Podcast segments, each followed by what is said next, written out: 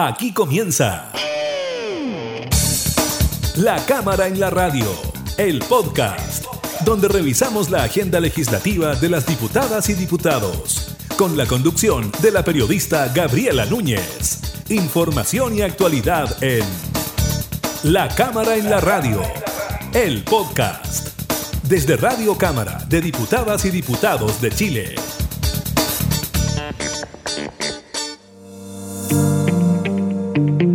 Tal? ¿Cómo están? Bienvenidas, bienvenidos a una nueva edición de La Cámara en la Radio, el podcast. Como siempre, junto a ustedes revisamos algunas de las principales informaciones legislativas emanadas del eh, trabajo realizado en la Cámara de Diputadas y Diputados. Hoy estaremos revisando la conversación que tuvimos con la diputada Joana Pérez sobre la nueva política nacional de migraciones impulsadas por el gobierno.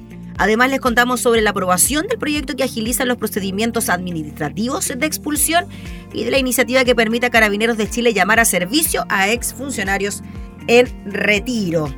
Comenzamos junto a ustedes la cámara, en la radio, el podcast. El programa del día de hoy estará dedicado en gran mayoría lo que tiene que ver eh, con las políticas migratorias impulsadas por el gobierno y también eh, de proyectos de ley que tienen que ver eh, con la materia y con la posibilidad de agilizar los procedimientos administrativos de expulsión. La sala aprobó la propuesta de la comisión mixta de esta iniciativa que agrega formas alternativas de notificación del inicio de los procedimientos administrativos de expulsión. De hecho, estaremos después revisando la conversación que tuvimos con la diputada Joana Pérez sobre la nueva política migratoria y ella celebró también la aprobación de esta norma. Con ello, el texto legal culminó su tramitación en el Congreso y se despachó al Ejecutivo. El objetivo de la iniciativa es agilizar este trámite mediante una mejora en la notificación tanto al inicio como al final del procedimiento de expulsión. Por ello, la notificación del acto administrativo podrá practicarse personalmente por la policía y además se permite el envío a la dirección de correo electrónico informado por el extranjero. ¿Cuál era el problema? Que esto solamente se tenía que hacer por carta certificada y claramente a veces los domicilios no coincidían con la información entregada por la persona extranjera o bien había un cambio de domicilio. Entonces, por supuesto, el procedimiento se hacía mucho más engorroso. La propuesta de la comisión mixta dispuso mantener el texto de la Cámara en el sentido de que la notificación se realice a la dirección de estadía en vez del domicilio. Es decir, en el primer contacto de la autoridad que controle con el extranjero, este deberá indicar su dirección de estadía o dirección de correo electrónico. De la misma forma, la carta certificada que notifique el inicio del procedimiento de expulsión se enviará a la dirección de estadía o a su correo electrónico. Ambas direcciones se mantendrán en un registro nacional de extranjeros que administrará el Servicio Nacional de Migraciones. Las y los extranjeros deberán mantener actualizada esta información.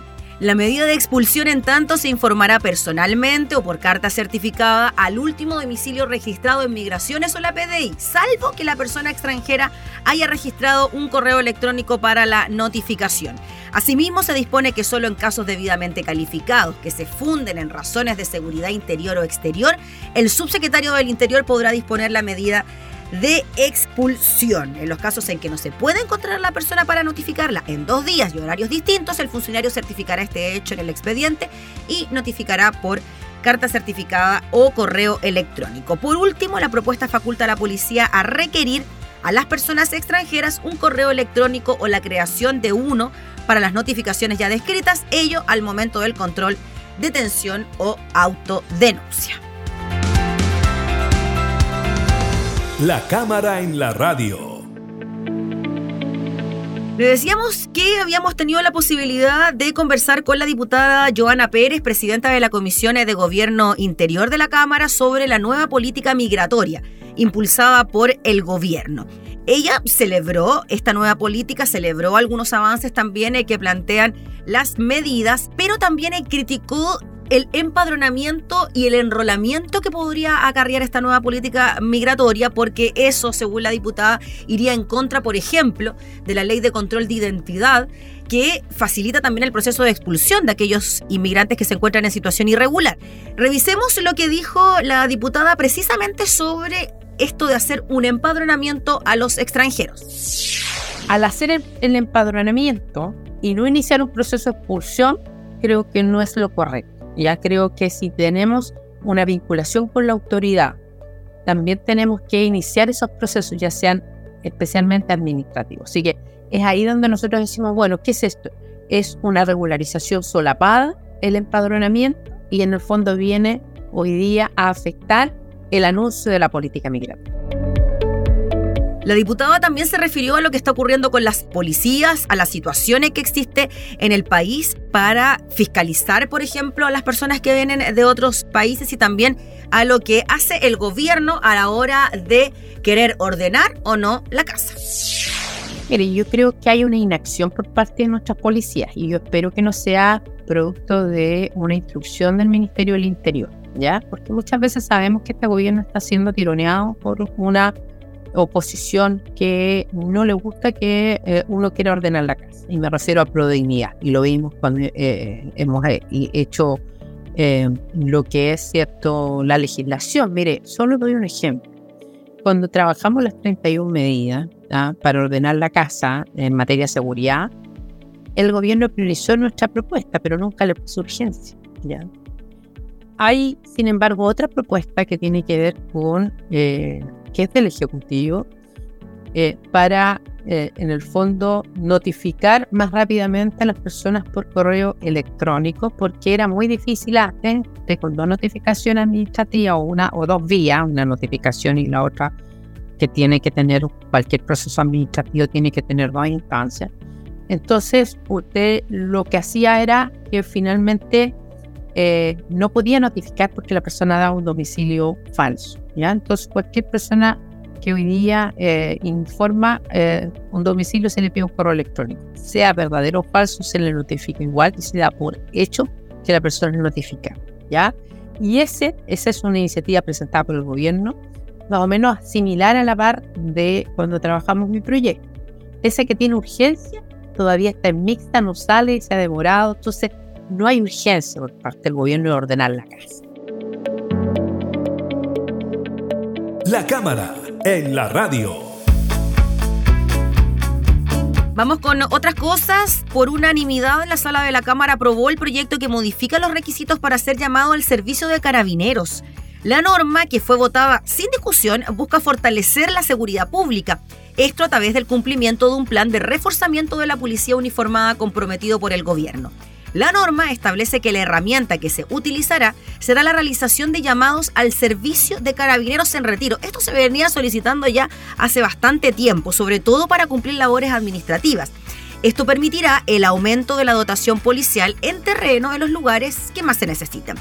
El texto fue analizado en las comisiones de seguridad ciudadana y Hacienda y en ambas instancias se aprobó sin modificaciones respecto a lo despachado en el Senado. La iniciativa del gobierno, denominada mensaje, señala que se incrementará el tiempo de permanencia en sus funciones de las y los carabineros de 5 años a 7. Así se mantiene personal capacitado por más tiempo. Junto con esto aumenta el porcentaje máximo de personal que puede ser llamado al servicio. Además, la norma amplía el personal de nombramiento supremo con la posibilidad de llamar a servicio oficiales de justicia, sanidad y sanidad dental, pero se excluyen a los funcionarios de veterinaria, banda y servicios religiosos. Adicionalmente, la iniciativa incorpora personal de nombramiento institucional, con lo cual se incluye también a los escalafones de servicios o secretaría. A lo anterior se suma la posibilidad de incluir el llamamiento al servicio a funcionarios que se encuentren en retiro temporal con derecho a pensión. De igual forma, se amplía el requisito de clasificación de lista en tanto se mantenga una buena evaluación. La norma también permite que el personal llamado a servicio perciba nuevos beneficios que hoy no recibe.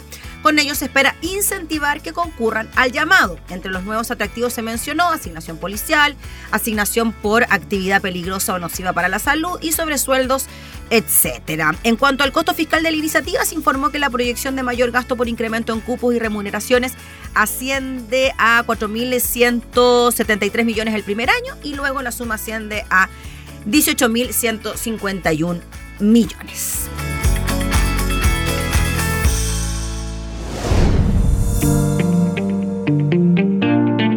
Y ya comenzamos a despedir en la cámara, en la radio, el podcast, como siempre escuchando música nacional, lo que suena. He barrido el sol, es una canción eh, del grupo chileno Los Tres, registrada en su primer disco de estudio del mismo nombre del año 1991. Esta canción rápidamente se convirtió en un éxito radial hasta el día de hoy. Siempre ha sido un tema musical esencial en todos los recitales que ha tenido la banda desde sus inicios. Nos quedamos escuchando entonces Eva Río el Sol de Los Tres en la cámara, en la radio, el podcast. He barrido el sol de este lugar, arrastré el calor del basural que brillaba sobre ti. No sé si fue tan así.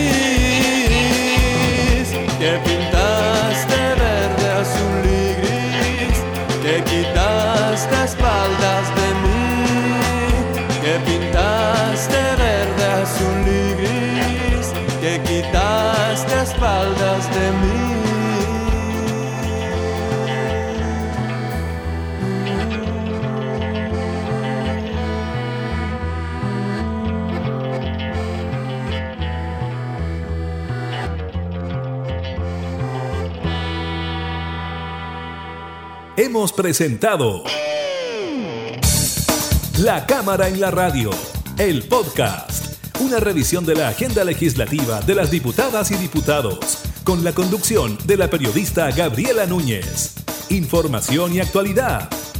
La Cámara en la Radio, el podcast, desde Radio Cámara de Diputadas y Diputados de Chile, acercando las leyes.